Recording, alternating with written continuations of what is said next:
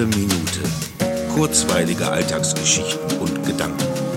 Mein Name ist Matthias Hecht und jetzt geht's auch schon los. Herzlich willkommen zur Jubiläumsausgabe anlässlich der 250. Episode.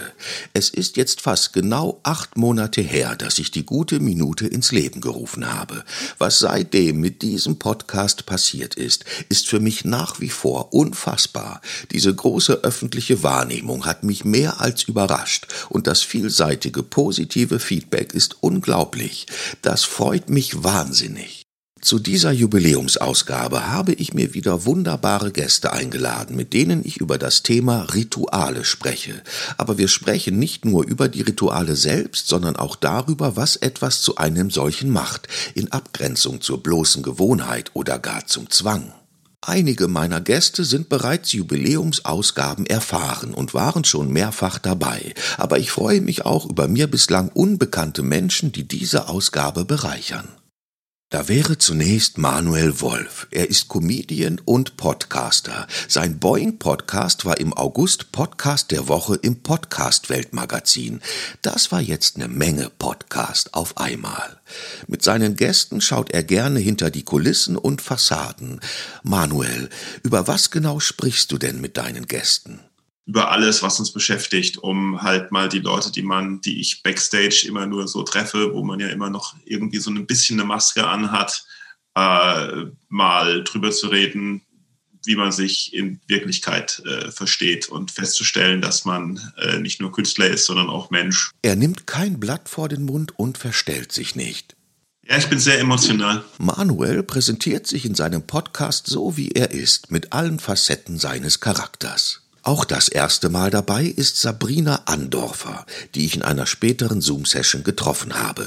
Sie ist auch eine Podcast-Kollegin. In ihrem Podcast Die Dritten, damit nichts verloren geht, spricht sie mit Menschen über 70 Jahre über das, was wirklich im Leben zählt und schafft so einen Generationenaustausch, der in unserer Gesellschaft viel zu sehr vernachlässigt wird. Wie ich finde, eine tolle Idee. Online ist das ganze Ding seit März die Idee hatte ich letztes Jahr schon und ähm, freue mich riesig, dass ich Teil dieser Podcast-Gemeinschaft sein darf dadurch. Ebenfalls neu dabei ist Maurizio de Matteis. Da klingelt es vielleicht bei manchen. Seine Frau Judith und seine Tochter Elisa waren schon mehrfach zu Gast.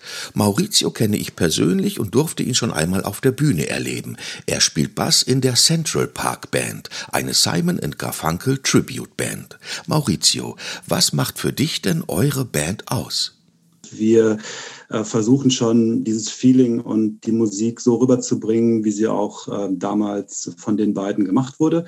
Aber haben schon unsere eigenen, eigenen Attitüden auch damit dabei, unsere eigene Art und Weise. Ein bisschen rockiger vielleicht hier und da und auch ein bisschen ähm, mehr noch ähm, klassischer, dass wir das so rüberbringen. Aber das machen wir schon ziemlich lange in einer relativ gleichen Besetzung seit, äh, ach, ich weiß gar nicht, 20 Jahren oder schon mehr. Und ähm, das macht einen Riesenspaß, weil die Songs sind super und, ähm, und es äh, ist einfach auch eine Riesenfreundschaft über die Jahre natürlich entstanden innerhalb der Band und ähm, ja, es ist, äh, ich äh, liebe das. Wie eben schon erwähnt, ist auch seine Tochter Elisa mit dabei. Sie lebt in Barcelona und studiert dort Literatur und Kulturwissenschaften.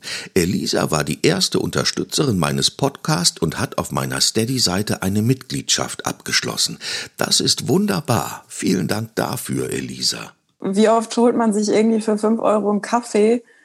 Aber denkt nicht darüber nach, dass man auch einfach mal die Kulturschaffenden unterstützen kann, die man äh, ja konsumiert und irgendwie unterstützen möchte. Deshalb, aber das ist für mich gar keine Frage. Seit längerer Zeit mal wieder mit von der Partie ist Stefan, den ich aus beruflichen Zusammenhängen kenne. Hallo zusammen, danke für die Einladung. Das war leider sein fast einziger Wortbeitrag, da er sich recht bald verabschieden musste, um seinen familiären Aufgaben nachzukommen. Dann beim nächsten Mal mehr, lieber Stefan. Zum zweiten Mal dabei ist Birgit Axler-Konitz, mit der ich ebenfalls schon beruflich zu tun hatte. Sie ist Theaterpädagogin, Coachin, Musikerin und, und... Äh, so vieles und noch viel mehr. Nun komme ich zu André Christen, den ich seit 200 Episoden kenne. Ich war selbst erst vor kurzem zu Gast in seinem Podcast André talkt anderswo. Er lebt und arbeitet seit zweieinhalb Jahren in seinem Wohnmobil, mit dem er ganz Europa bereist. Wenn ich nicht gerade aus Corona-Gründen bei meinen Eltern im Gästezimmer sitze. Vor kurzem hat er die Support Show gestartet, ein Online-Format mit Gästen und Beiträgen aus Kultur, Sport und weiteren Lebensbereichen. Die Hälfte des Erlöses einer jeweiligen Sendung wird an einen guten Zweck gespendet. Auch seit einiger Zeit regelmäßig dabei ist Bernd Seibold. Ich habe jetzt auch vorhin mal für mich so als Einstimmung rekapituliert, Matthias, es war die Folge 50, wo wir uns das erste Mal gesprochen hatten. Und jetzt 250. Also an dieser Stelle auch mal Chapeau, meine Hochachtung, mein Respekt und ganz herzlichen Glückwunsch also für diese tolle Sache, die du seitdem eigentlich nahezu ununterbrochen an den Start legst. Vielen, vielen lieben Dank, Bernd. Bernd ist Beziehungscoach und Hypnosetherapeut und er wirft immer gerne nochmal einen anderen Blick auf die Dinge. Wie sagt man an dieser Stelle so gerne, last but not least komme ich zu Mea Kalcher. Sie kenne ich von allen Menschen, die ich glücklicherweise über diesen Podcast kennenlernen durfte, am längsten. Sie war bei jeder Jubiläumsausgabe dabei. Ja, und so mache ich auch weiter. Das ist wunderbar zu hören. Mehr ist Schriftstellerin und Autorin und ebenfalls Podcasterin. Neben ihrem Podcast Puffnuschel, den sie zusammen mit Tinka Rolfing macht, hat sie noch einen eigenen Podcast. In Per Mehrbilität gibt sie in kurzen, prägnanten Folgen tiefe Einblicke in ihr Seelenleben. Das ist sehr, sehr hörenswert. Am Ende dieser Jubiläumsausgabe erwartet uns noch eine kleine Zugabe, ein zugesandter Beitrag von Lars Wege und seiner Verbündeten Elli. Lars ist Performer und Musiker und glücklicherweise Schlagzeuger in meiner Band Chilek. Er konnte nicht live dabei sein, da ihm sein Leben als junger Vater zum Glück wichtiger ist als eine Zoom-Session.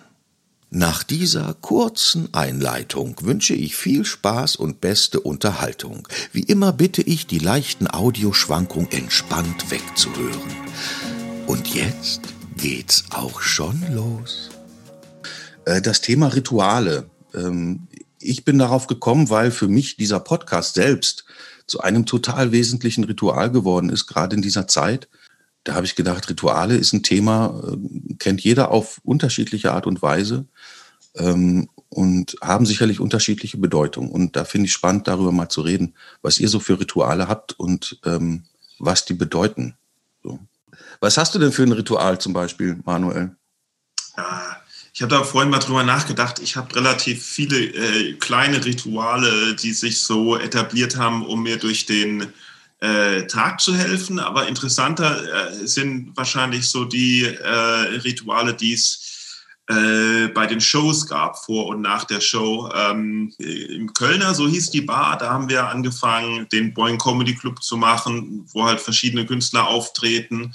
Und äh, das hat sich so etabliert, dass das mit der Zeit ähm, immer den gleichen Ablauf äh, vor und nach der Show hatte. Zum Beispiel, dass, dass ich immer äh, zu Pepe um die Ecke halt vorher essen äh, gegangen bin und dann geht man als erstes rein, begrüßt Raffi den Barkeeper und trinkt einen Schnaps auf die gute Show. Dann, äh, was weiß ich, dann, äh, dann gibt es so eine bestimmte ähm, ähm, Ansage, die, die, die wir immer gemacht haben, die so ein bisschen die Energie für mich dann pusht. Nach der Show äh, mussten dann ähm, die, äh, die, die, Stühle halt, halt rausgeräumt werden und dann gab es äh, als erstes, wenn wir dann mit allem fertig waren, halt Team versammelt für, für einen Schnaps trinken auf die gute Show. Und, äh, ach nee, das, das war später. Dann gab es noch äh, ein bestimmtes Musikstück, das dann, wenn es durch war, immer reingespielt wurde und halt man äh, mehr verrückt ähm, abgetanzt hat, um den ganzen Abend zu beenden. Äh, und so alltäglich ist zum Beispiel, ähm, ich habe mich halt jetzt auf ähm, Handfilter äh, geeinigt mit mir selbst nach vielen Jahren des Ausprobierens. und male den halt frisch, weil es da so eine kleine äh, Maschine gibt und man muss ja gucken, wie lang man den malt und man steht da ja nicht mit einer Stoppuhr und sowas und deswegen habe ich mir halt einen bestimmten Rhythmus überlegt, mit dem der perfekt wird. Also nämlich zehnmal draufdrücken, aber nicht halt zehnmal draufdrücken, sondern dreimal draufdrücken, dreimal draufdrücken, dreimal draufdrücken, da beim letzten ein bisschen länger, dann nochmal eine kurze Pause und dann noch ein zehntes Mal ein bisschen länger draufdrücken. Bam, bam, bam, das ist, aller guten Dinge sind drei. Mit, mit Ritual rund um, äh, ums Kaffeetrinken bin ich äh, voll bei dir, weil ich, äh, für mich ist das Kaffeetrinken selbst ein total, totales Ritual. Das ja. allererste, was ich morgens mache, ist äh, ein Cappuccino. Es geht äh, und ich oh, habe, so. vielleicht liegt es am Alter, ich wache immer sehr früh auf, immer, ja. und ich kann mich nicht nochmal umdrehen und weiterschlafen, weil ich sofort das dringende Bedürfnis habe, ein Cappuccino zu trinken. Und ich male dann auch die Bohnen selbst und so, und aber habe dann eine Maschine, die äh, macht das. Da kann ich nichts irgendwie rhythmisch machen, sondern die macht das halt. Aber diese, diese Sache selbst ist äh, ein mhm. unverzichtbares Ritual.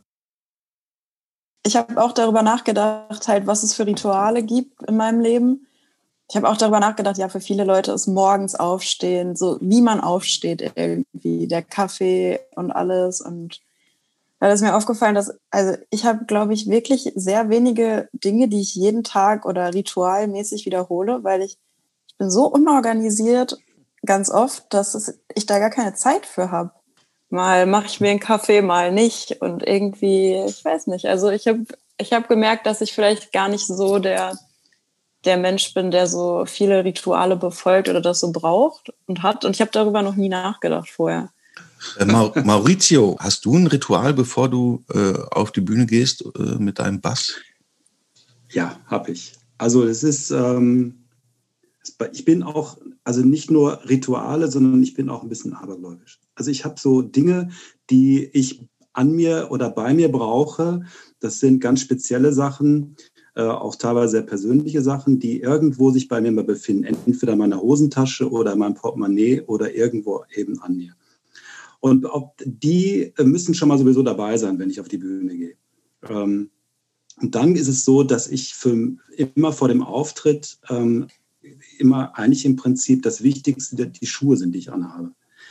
Weil das für mich als, äh, vielleicht ist es so, hat es damit zu tun, dass ich als Bassist vielleicht auch so derjenige bin, der so auf, sage ich mal, so die Verbundenheit zum Rhythmus, zur Erde, so das Schwere reinbringe. Auf jeden Fall, die Schuhe sind für mich immer ganz extrem wichtig und auch meine, meine Kumpels in der Musik haben mich auch immer teilweise ein bisschen ähm, haben das immer so ein bisschen merkwürdig gefunden. Aber ich habe halt, äh, wenn ich vor dem Konzert muss ich die Schuhe, die ich mir ausgewählt habe und dann auch eine ganze Weile immer anhabe, äh, anziehen und das, danach bin ich fertig für die Bühne.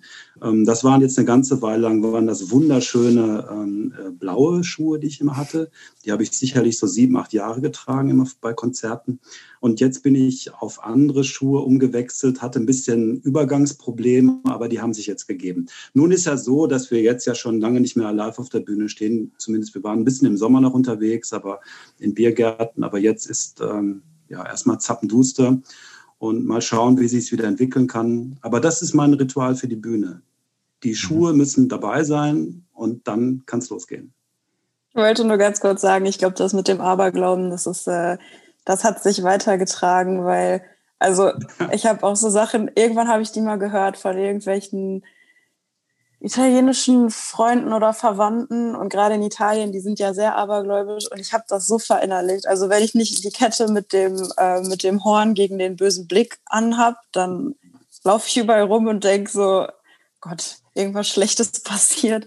Wenn ich einen Krankenwagen sehe, da muss ich halt auch dieses, also dieses Symbol, die Hörner und Eisen anfassen, weil sonst denke ich irgendwie, gleich verletze ich mich. Man darf keine Schuhe auf den Tisch stellen weil dann äh, stirbt jemand in der Familie, solche Dinge. Und da, das ist vielleicht ein Ritual, also der Aberglaube auch und diese ganzen kleinen Sachen so.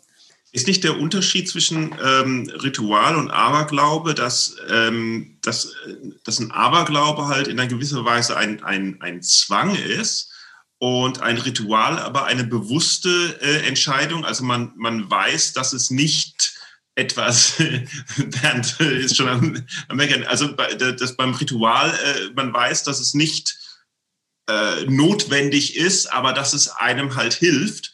Wohingegen beim Aberglaube man denkt, ich muss das jetzt machen, weil sonst das und das. Was, Aber was Bernd, du hast so wild mit ja, dem Bernd, Bernd, genau. Was hat dich da so, so äh, emotional äh, aufgebracht? Nee, nee, äh, gar, gar nicht mal so emotional. Aber das Wortritual ist ja schon mal vorbehaftet. Ne? Und ich habe mir da ja auch so für meine Vorbereitung auch ein paar Gedanken gemacht, weil du hörst ja unter den ganzen Erfolgscoaches und so weiter in jedem zweiten Satz, wenn du erfolgreich werden willst oder äh, sein willst, dann brauchst du eine Morgenroutine. So wie du in den Tag startest, so gehst du strukturiert durch. Am besten gleich sofort ein Glas Zitronenwasser trinken, dann eine halbe Stunde meditieren, dann eine halbe Stunde was lesen und dann vielleicht irgendwie mal so ein leichtes Frühstück und dann ach, schieß mich tot und so weiter. Und wenn ich mir dann meine Erfolgsroutine so anschaue, die sieht so aus, dass ich es schaffe, irgendwie mich mal aus dem Bett zu quälen, auf allen Vieren in Richtung Küche zu kriechen, mit Hängen und Würgen eine Tasse Kaffee zustande zu bringen, wo ich mich daran festhalte und ums Leben ringe und wehe mich spricht vorher irgendeiner an. Da ist an einen ritualisierten Ablauf überhaupt nicht zu denken, weil ich dazu nichts anderem in der Lage bin, als mir zu wünschen, wieder ins Bett zu gehen. Also, äh, funktioniert für mich so schon mal nicht. Und dann habe ich mir überlegt, ja, was ist denn dann überhaupt ein Ritual? Und ist das, was die meisten Leute morgens machen, nicht doch bloß ein Automatismus?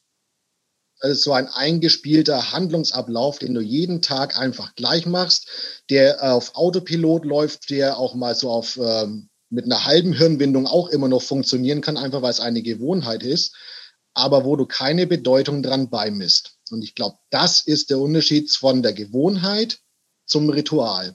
Ein Ritual ist mit irgendeiner Bedeutung verbunden.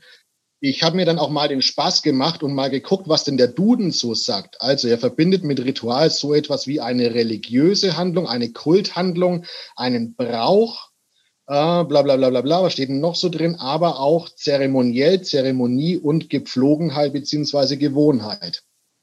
Also ich glaube, der Unterschied von der äh, vom Automatismus, von der Gewohnheit zum Ritual ist das, was man demjenigen an persönlicher Bedeutung beimisst. Weil es könnten zwei Leute den gleichen Handlungsablauf machen und so ein Ritual ist ja ein Handlungsablauf, dem einen bedeutet es was, dem anderen nicht. Genau. Ja. Ähm, ja, man verknüpft da ja bestimmte Erwartungen auch dran an das Ritual. Der werte Kollege Bernd hat ja im Duden nachgeguckt, was das Wort Ritual heißt. Äh, ich habe mich hier meiner ähm, Lieblingserstquelle Wikipedia bedient. Und was mich angesprochen hat, ist, ähm, das Ritual be bedient sich strukturierter Mittel. Und ich bin ja eine große Freundin von Strukturen. Ich mache ja gerne Pläne und habe mir gedacht, ja, das, das spricht mich sowas von an, ähm, weil Rituale dadurch dann Halt und Orientierung vermitteln. Es entsteht aus dem menschlichen, auch zwischenmenschlichen Bedürfnis heraus nach äh, Sicherheit und Ordnung. Also Rituale hat mhm. also nicht nur persönliche Rituale, sondern halt auch Rituale in der Gruppe, in der Gemeinschaft. Also das war auch so mein erster Gedanke, als ich das Thema gelesen habe. Rituale hat für mich ganz viel mit der Kultur, ähm, der Gesellschaft, der Kultur hier vor Ort zum Beispiel auch. Ich bin ja gerade wieder an meinem Heimatort und deshalb war mir das so gleich so Rituale, die ich hier aus dem Ort einfach kenne, ähm, zu verschiedensten Jahreszeiten, Feierlichkeiten, also auch äh, religiös ähm, angehaftet quasi. Und ähm, ein Ritual, was mir sofort einfiel, was ich leider seit ich hier weggezogen bin, 97, nicht mehr dran teilgenommen habe, ist am Heiligabend gehen hier alle um Mitternacht an die Brunnen, die wir hier zahlreich haben in, ähm, in meinem Heimatort. Und dann wird während den zwölf Glockenschlägen um Mitternacht wird Wasser praktisch in einen Krug gefüllt und dann mit einem Spruch aufgesagt, ähm, vor der Haustür getrunken quasi dieses Wasser und das soll Glück bringen eben fürs nächste Jahr.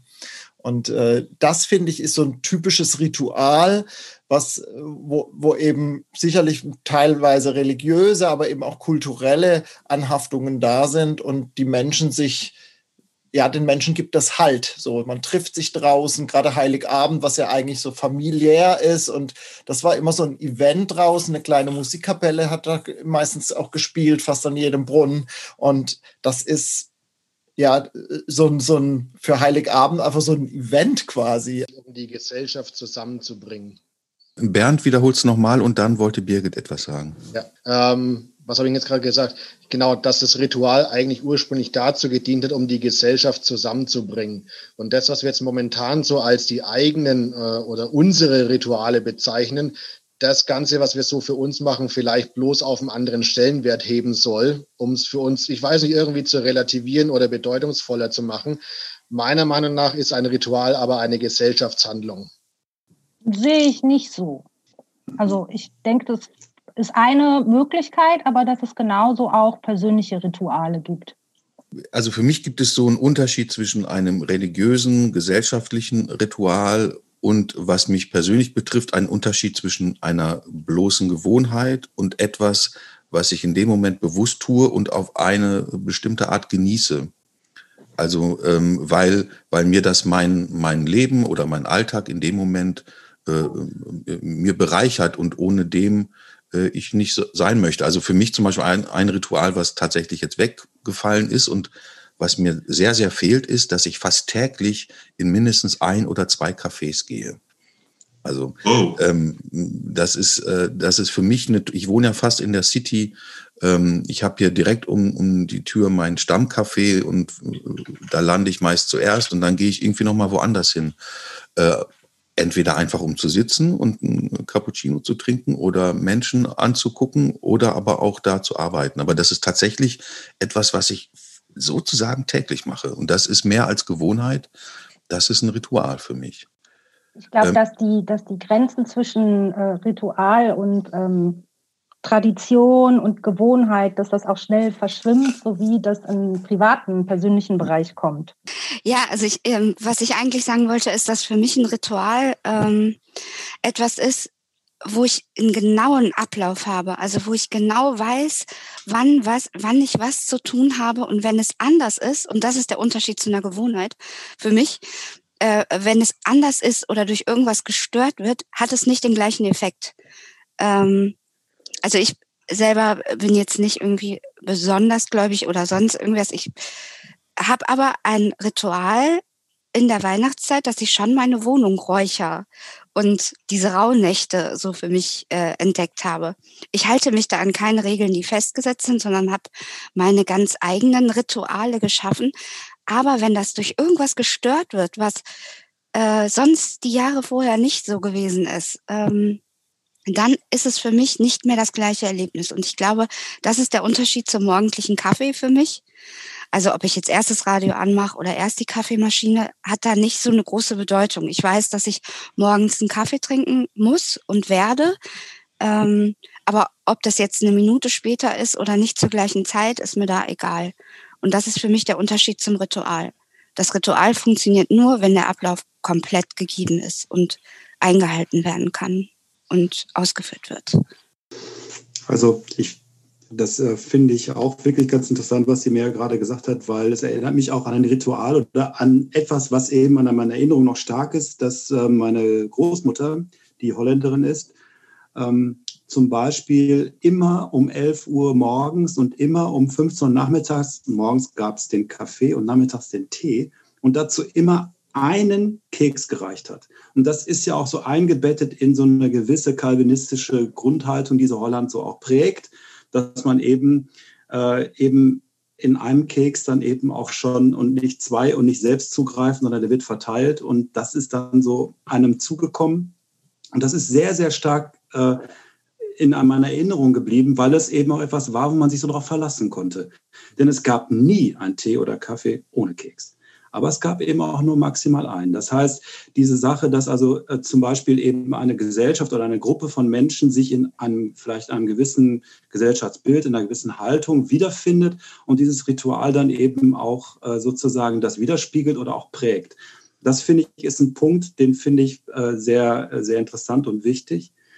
Und ähm, dann kann man das runterbrechen auch vielleicht auf eine Beziehung. Und dazu fiel mir eine Geschichte ein, dass ich eben, ähm, als ich wenn ich dann zur Arbeit gehe, zumindest jetzt im Homeoffice nicht im Moment, aber sonst, wenn ich zur Arbeit gehe, ich immer Judith immer am Schluss noch einen Kuss gegeben habe. Jetzt wird es ein bisschen romantisch, Entschuldigung, aber es ist so. Ist in Ordnung. Und äh, das ist eben auch da, wo wir eben unsere Beziehung sozusagen auch immer oder ich diese Beziehung für den Moment des Verlassens konserviere bis zu dem Augenblick, wo ich vielleicht sie dann wiedersehe.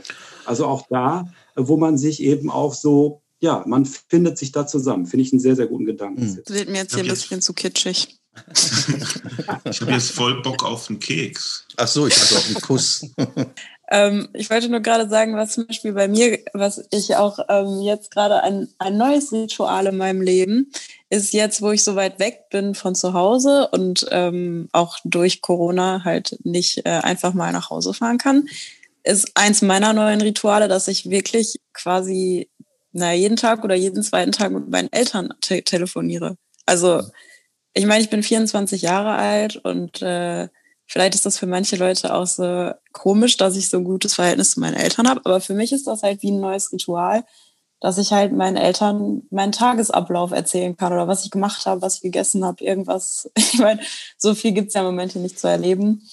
Ähm, und einfach nur dieses den Tag Revue passieren zu lassen, ist halt für mich auch sowas wie ein Ritual geworden, mit dem ich mich halt wieder verbunden fühle mit, ja, mit, mein, mit meiner Familie, mit zu Hause quasi.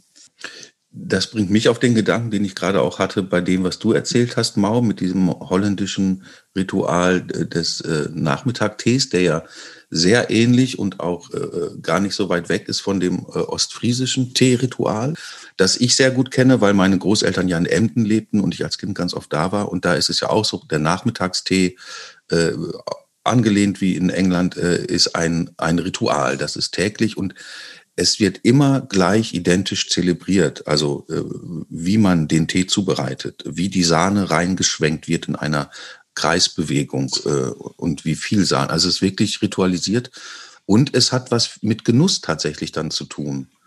Äh, also weil das ist so ein Moment, den man gemeinsam dann äh, bewusst wahrnimmt und genießt, ein bisschen zur Ruhe kommt, den Tee trinkt und dann, äh, das macht man jeden Tag. Und das ist so eine Frage, die mir gerade gekommen ist, ob Ritual wenn es jetzt nicht gerade religiös ist, auch etwas mit Genuss zu tun haben muss. Dass wenn du das Ritual machst, machst du nichts nebenher. Mhm, du nimmst auch das. dir genau dafür Zeit. Ja.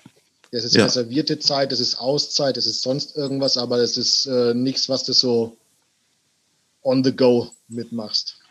Ja wichtiger Punkt, finde ich, was Bernd jetzt gerade gesagt hat. Also wirklich, dass man dann in diesem Moment ist und auch nichts anderes wichtig ist und mhm. man sich nicht stören lässt.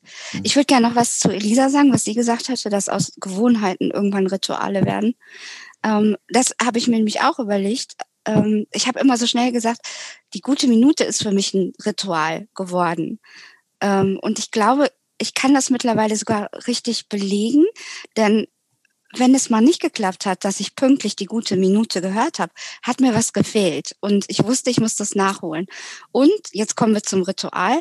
Es ist für mich was anderes, ob ich unterwegs bin oder, ähm, weiß nicht, wo ich das höre, wo ich die gute Minute höre. Die heute zum Beispiel habe ich noch schnell gerade am Rechner gehört. Das war nicht das Gleiche für mich, weil ich muss dafür am Balkonfenster sitzen, eine rauchen und dann höre ich die gute Minute. Mich würde noch interessieren, äh, ob, ob ihr noch Rituale habt, die bisher gar nicht zur Sprache gekommen sind. Nachdem ich mich durchgerungen habe, äh, aus dem Bett zu kriechen und meinen Kaffee zu trinken, tägliches Bibelstudium. Mhm. Was? Da, doch, damit starte ich in den Tag. Ein paar Verse lesen und hören und erst dann kann es losgehen.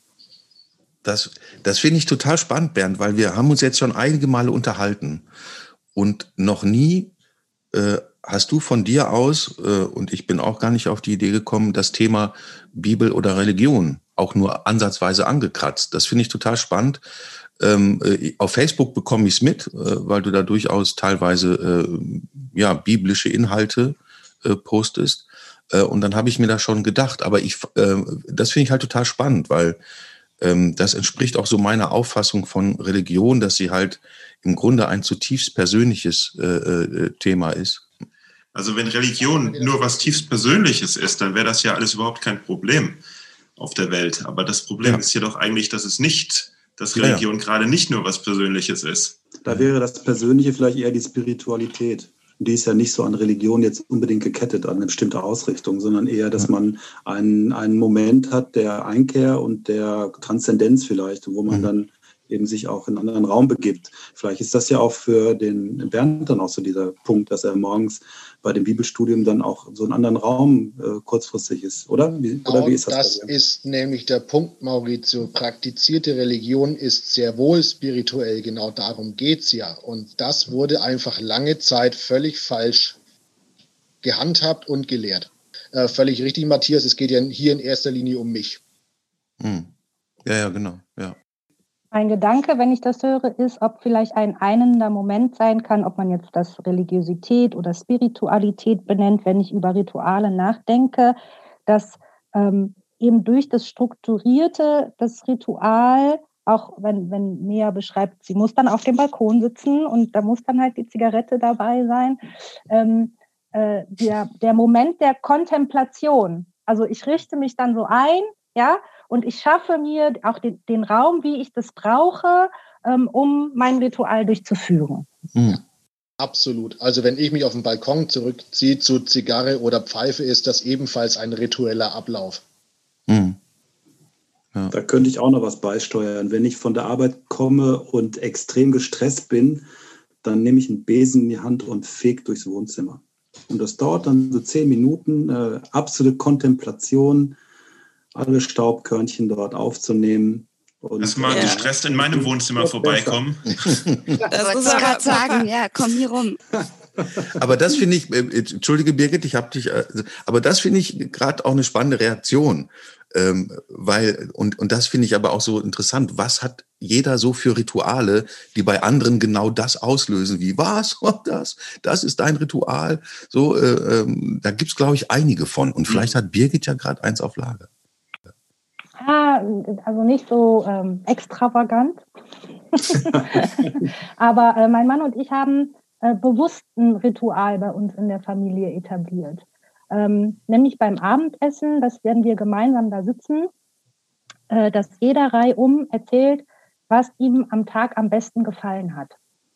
Und mhm. äh, nach etwas Überlegung ähm, hat mich das auch ein bisschen an deine glaube ich, so verstanden zu haben, Beweggründe erinnert, die gute Minute zu machen, nämlich m, etwas Positives am Tag erlebt mhm. und gemacht und gedacht zu haben. Mhm. Und äh, ich fühlte mich dann auch äh, äh, ähm, angesprochen, als Elisa erzählt hat, dass sie täglich oder jeden zweiten Tag mit ihren Eltern telefoniert und also das wäre für mich das Allerschönste, wenn meine Kinder in 20 Jahren uns immer noch täglich anrufen und uns erzählen, was ihnen am Tag am besten gefallen hat. Das Ritual habe ich, habe ich auch, weil äh, das kommt halt von meinem Psychologen, ne? weil äh, wenn man ja Depressionen hat, dann äh, muss man ja irgendwie versuchen, durch den Tag zu kommen. Und ähm, da man ja immer äh, das Negative stärker bewertet als das Positive, also der Mensch ist irgendwie so gepolt, dass äh, Negatives siebenmal stärker wahrgenommen wird als, als Positives. Das kommt noch von, von Anno dazu mal, als halt was Negatives Gefahr war. Ähm, dass ich am Ende des Tages immer halt aufzählen soll, für, für mich bewusst machen soll, fünf Sachen, die halt heute schön waren, damit man sich das auch nochmal bewusst wird, weil, weil, dass man das wahrnimmt, was auch überhaupt ähm, äh, Gutes passiert. Und wenn es nur ein, wenn es nur ein äh, Schluck Kaffee ist oder so irgendwas, man vergisst das so schnell. Man vergisst das Gute halt immer so schnell. Nee, man vergisst das Negative auf lange Sicht schneller, aber man erlebt es deswegen immer wieder neu.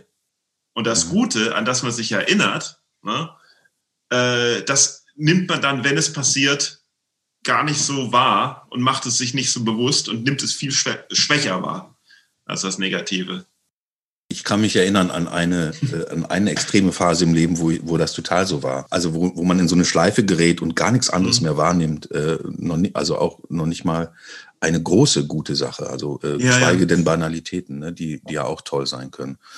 Ähm, als du das erzählt hast jetzt gerade, Birgit, habe ich daran gedacht, dass meine Mutter das früher genauso gemacht hat, wenn wir drei Kinder von der Schule nach Hause kamen.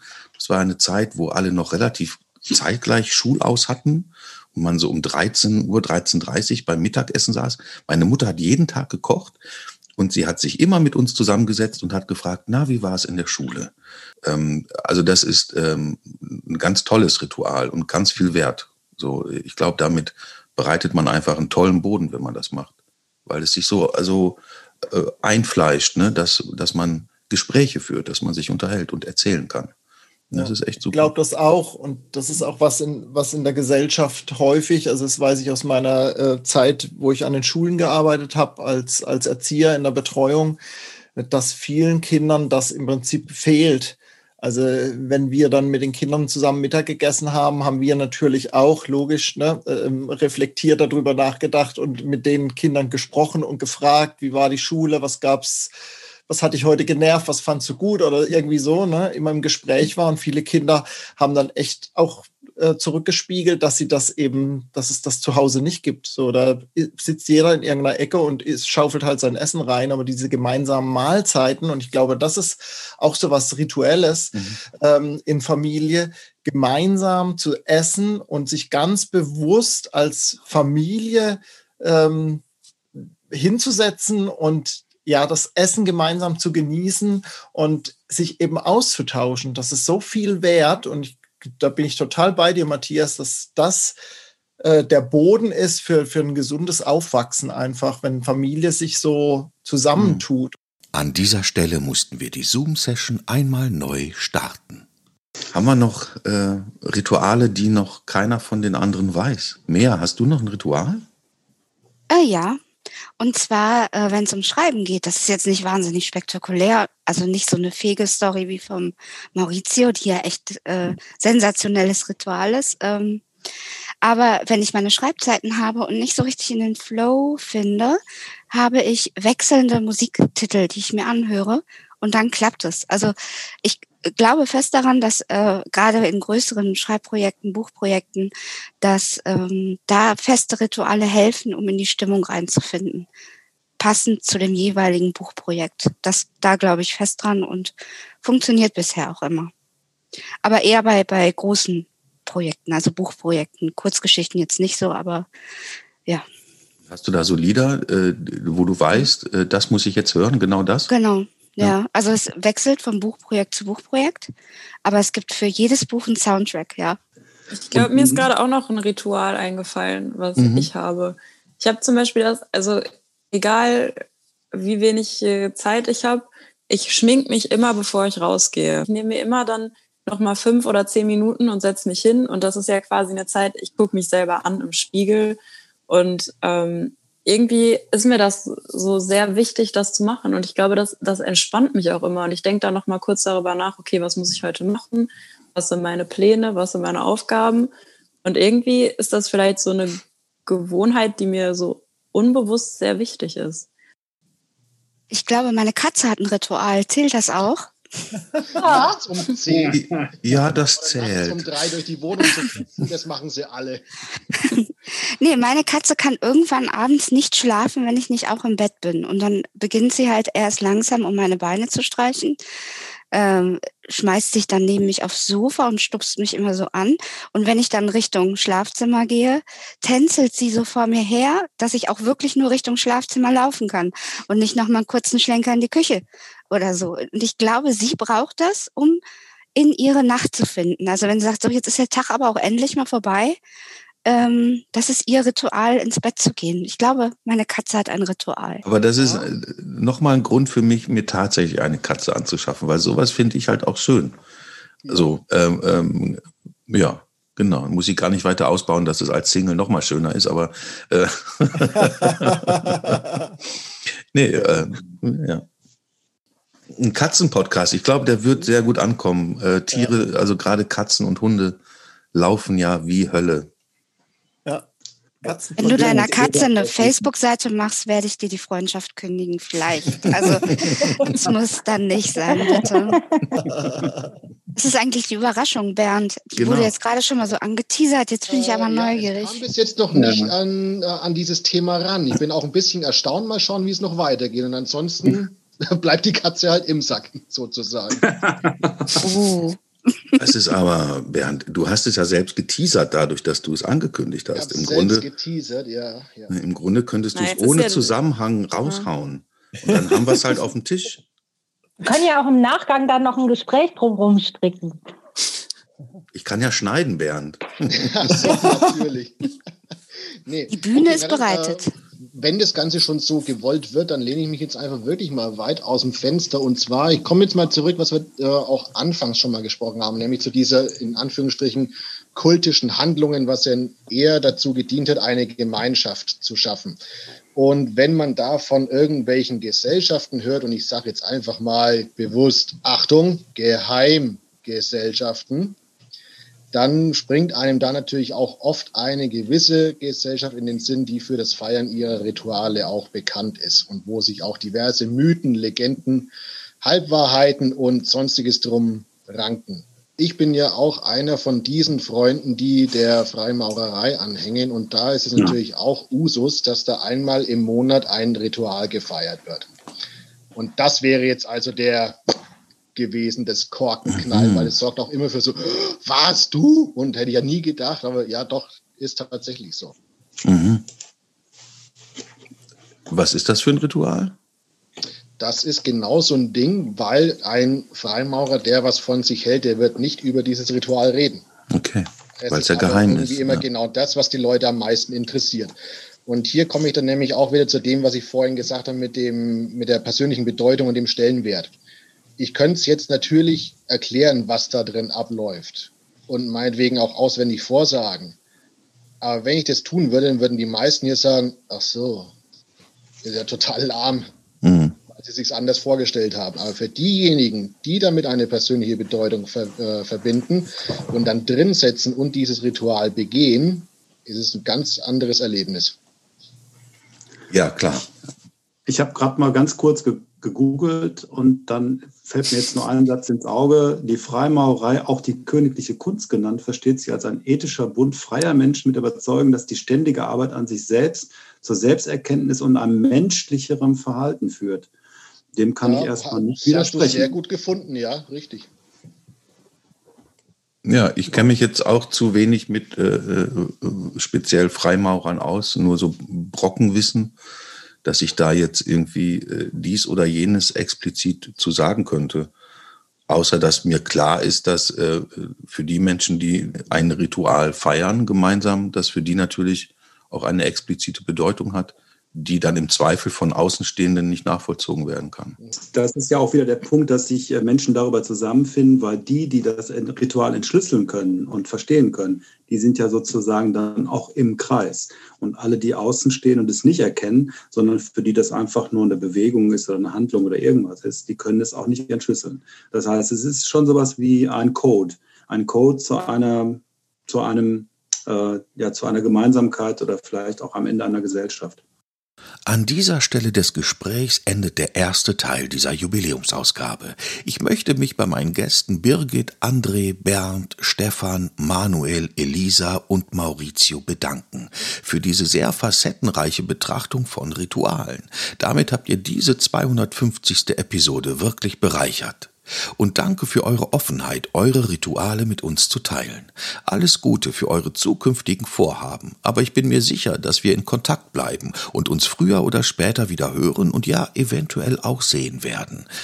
Alle wichtigen Links zu meinen Gästen findet ihr in der Episodenbeschreibung. Von einer Gästin habe ich mich noch nicht verabschiedet, wie euch vielleicht aufgefallen ist. Von mehr. Und das hat einen guten Grund, denn mehr hört ihr jetzt im zweiten Teil wieder im Gespräch mit Sabrina Andorfer und mir. Viel Spaß beim Weiterhören und herzlich willkommen, Sabrina. Was sind denn für dich Rituale, Sabrina? Für mich sind Rituale Dinge oder Sachen, die ich tun kann, die mir in meinem Alltag immer mal wieder eine Stütze sind.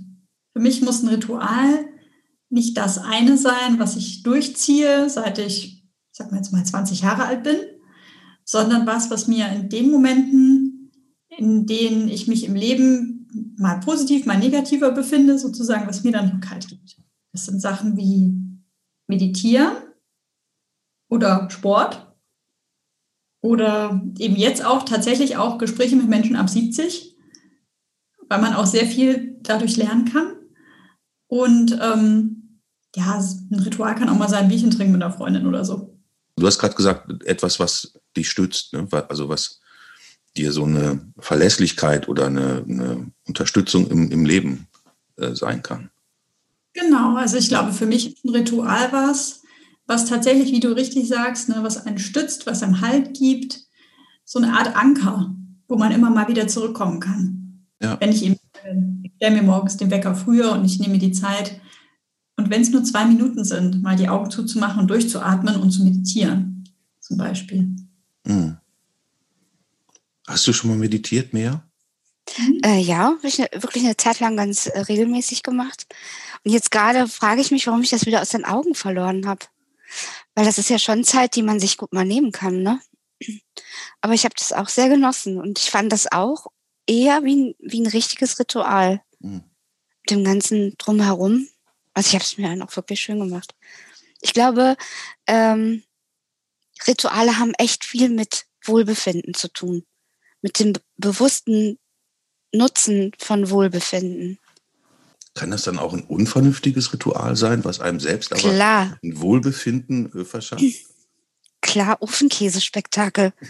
Also, das, das musst du, glaube ich, erklären, Ofenkäsespektakel. Ja, also ein Ofenkäsespektakel ist äh, lecker, fettig, viel. Ähm, aber es ist schon in der Zubereitung sehr meditativ, finde ich. Das Gemüse zu schnibbeln, was man da eintunken möchte, das Tablett herzurichten, wo dann diese heiße Schale, weil die kann man ja nicht einfach nur anfassen, da verbrennt man sich ja. Das bedarf alles einer gewissen Vorbereitung. Man muss das Tischchen schön zurechtrücken, man braucht Platz dafür. Das heißt Tisch aufräumen. Ja. Mhm. Und dann, das äh, äh, funktioniert ziemlich gut. Und es ist mir so wertvoll geworden, Ofenkäsespektakel, äh, dass ich das nicht mit jedem teile. Also das ist mein Ritual. Das muss man sich verdienen, daran teilzunehmen. ja, aber das ist dieses, was du gerade sagst, wenn, wenn du das äh, teilen, also mit jemandem teilen wollen würdest, dann müsste sich diese Person das irgendwie verdienen. Und vielleicht ist das ja auch so, dass Rituale grundsätzlich eher etwas sind, was man für sich selbst ähm, hat ist das so ein, so ein, so ein Merkmal, dass es eher so was, was man sich selbst Gutes tut, unabhängig von anderen Leuten? Wollte ich gerade sagen. Ich glaube, das war total richtig, was Mia gerade sagte. Es ist dieses, es ist Zeit für mich selber. Es ist was, was ich mir definiere und wo ich mir etwas Gutes tue. Ohne, dass man im Zweifel auch Druck verspürt von außen, dass man jetzt performen muss, toll aussehen muss, während man gerade meditiert oder sich den Ofenkäse zubereitet, mhm. sondern dass das was ist, was nur ja einem selber gehört. Absolut, unterschreibe ich. Ja. Aber mit der richtigen Person macht es natürlich auch Spaß, sowas zu teilen, wenn das Verständnis auf der anderen Seite ist. Ja, ja, ja das ist natürlich Voraussetzung, sonst mhm. kommt man eben dahin, wie Sabrina sagt, dass man sich so rechtfertigen muss für das, was man da sich selbst Gutes tut. Ne? Klar. Genau, dass es eben besonders ist. Ja. Weil für mich hat der Käse auch eine besondere Bedeutung. Das sind ja Dinge, die man liebt, ne, was so zum Ritual wird oder die man auf eine Art halt braucht. So. Ich glaube, einem wird bewusst, dass es ein Ritual ist oder auch eine Gewohnheit, äh, wenn man mal drauf verzichten musste mhm. und es dann äh, nicht machen kann. Da weiß man ganz genau, oh, das fehlt mir jetzt aber auch wirklich. Ja. Hast du schon mal überlegt, dass du dir ein Ersatzritual äh, jetzt besorgen musst oder möchtest oder ja, dass du da irgendwas überlegst. Das ganz, ganz große Ersatzritual habe ich ja im Grunde. Das ist eben dieser Podcast. Ja. Wobei ja auch jetzt zum Beispiel dein Podcast mit der guten Minute ja ein extrem wichtiges Ritual ja auch ist. Also, Absolut. weil erstens nicht umsonst ist es so erfolgreich und zweitens gibt es ja natürlich dir und den HörerInnen ja auch Halt. Und das kann ja auch zu einem Ritual werden, jeden Tag zu einer bestimmten Uhrzeit das dann zu hören. Ich muss schmunzeln, weil genau das mehr heute Nachmittag gesagt hat. Dass das für sie ein Ritual ist und das ist eine große Freude für mich. Ich glaube aber, ich bin nicht die Einzige. Also ich glaube, dass das schon, dass du da mehrere hast, die das wirklich, die werden nicht alle so ein geniales Balkonfenster haben wie ich. Aber äh, ich glaube, dass das äh, viele haben. Also etwas ist, worauf sie sich freuen, davon zu hören. Ja. Ich würde es auch nicht, ich hätte es glaube ich auch nicht so weit treiben können, wenn es nicht so ein Ritual geworden wäre, dass ich eben auch selbst brauche oder dass mir selbst so ein, so ein, äh, so ein Rahmen, so eine Sicherheit oder ja, Sicherheit ja nicht wirklich so richtig aber so einen Rahmen und so eine feste Größe des Tages gibt. Eine Struktur, genau das Wort war es, was ich suchte. Vielleicht haben ja dann auch Rituale grundsätzlich auch was mit Struktur eben zu tun. Mhm. Ich glaube auch.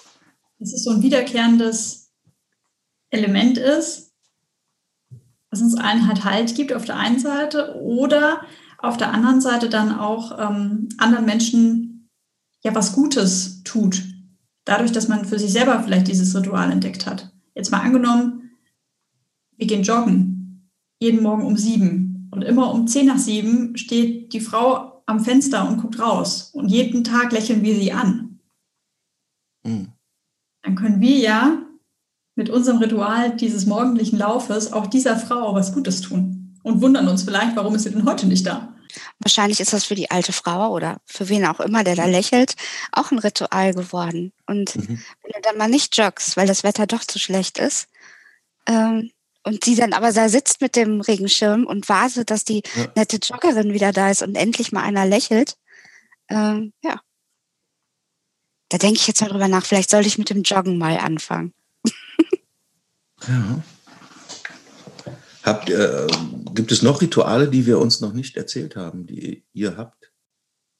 Mir hat ähm, tatsächlich eine Person im Podcast, äh, Gertrud, hat mir erzählt, dass sie mit ihrem Mann abends, wenn sie vorm Fernseher sitzen, dass die das Händchen halten. Er auf seinem Sessel, sie auf ihrem Sessel. Und dann hat sie gesagt, frisch Verliebte. Und die sind über 60 Jahre zusammen. Und das ist für mich auch, also, und dann auch so dieses, was viele mir erzählen, ist so dieses, der gute Nachtkuss. Und du selbst, hast du noch äh, äh, ein Ritual, was du uns noch nicht erzählt hast? Ich habe mir tatsächlich den gute Nachtkuss abgeschaut. Den musstest du dir erst abschauen, okay? Nein, Quatsch, war ein Scherz.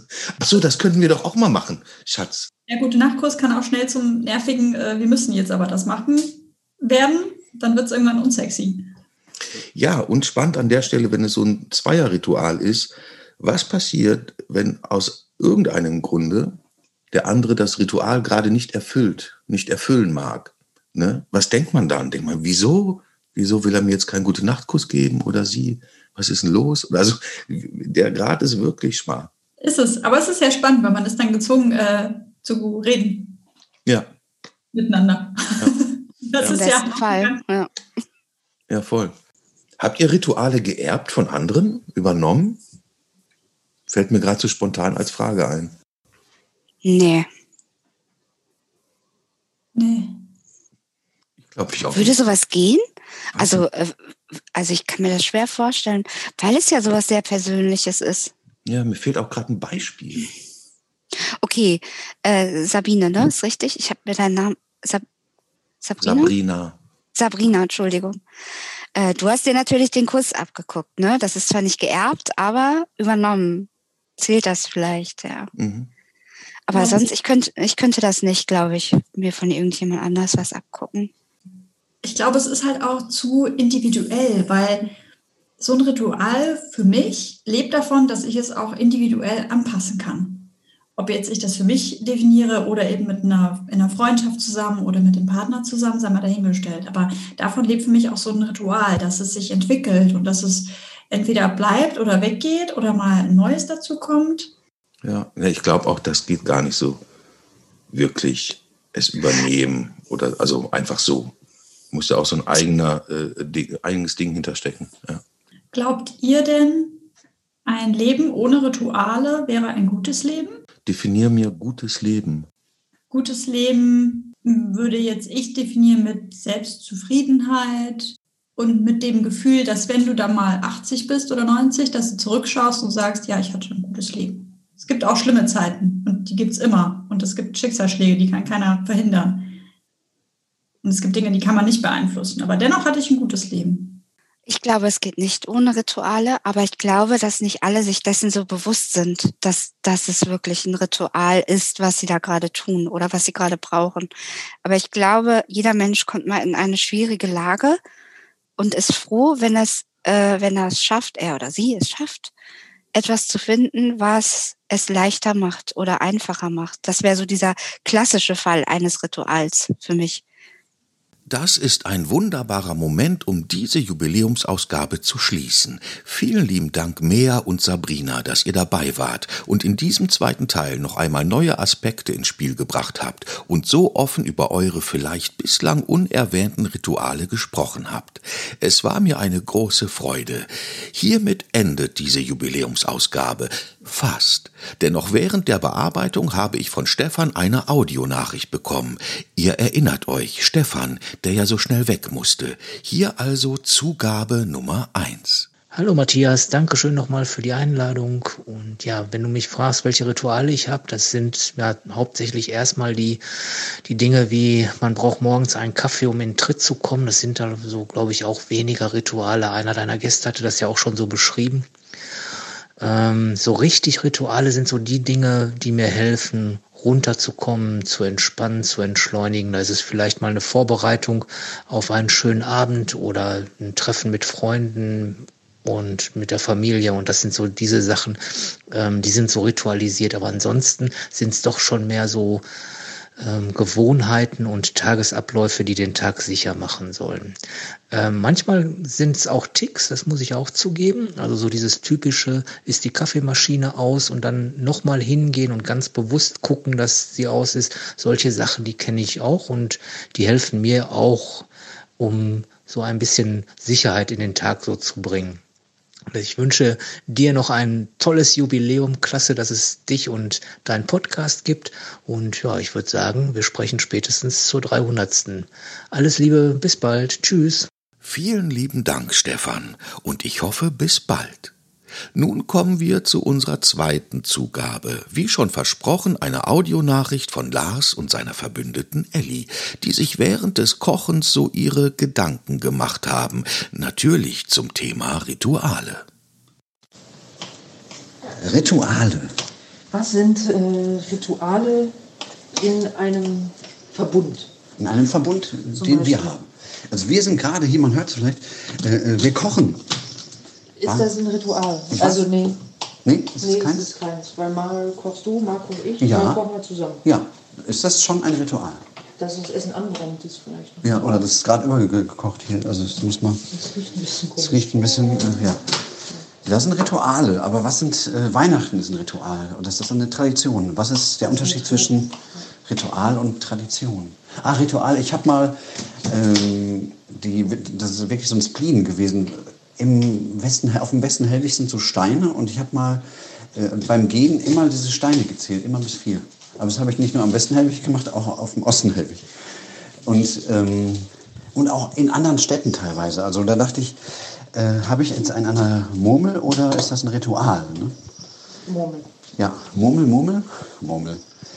Und ähm, dann habe ich darüber gelesen, dass es auch andere Leute haben. So ein Zählzwang ist das. Eins, zwei, das drei. ist ein Zwang, also kein Ritual. Das habe ich da auch erfahren. Ne? Und ich dachte, das wäre so eine Drama-Krankheit. Also bei 1, 2, 3, 4. An dieser Stelle blenden wir uns mal vorsichtig aus. Ich bin mir sicher, das Essen war großartig. Vielen lieben Dank, Elli und Lars. Das war's jetzt aber wirklich. Danke fürs Zuhören und vielleicht habt ihr ja Anregung für neue Rituale bekommen oder wisst jetzt, welche Rituale ihr schon lange zelebriert. Ich freue mich über Feedback und Kommentare und wer Interesse hat, meinen Podcast zu unterstützen, hat die Möglichkeit, eine Mitgliedschaft für die gute Minute abzuschließen. Mehr Infos dazu findet ihr unter dem Link in der Episodenbeschreibung, wo ihr auch alle Infos über meine heutigen Gäste findet. Und morgen heißt es wieder, und jetzt geht's auch schon los.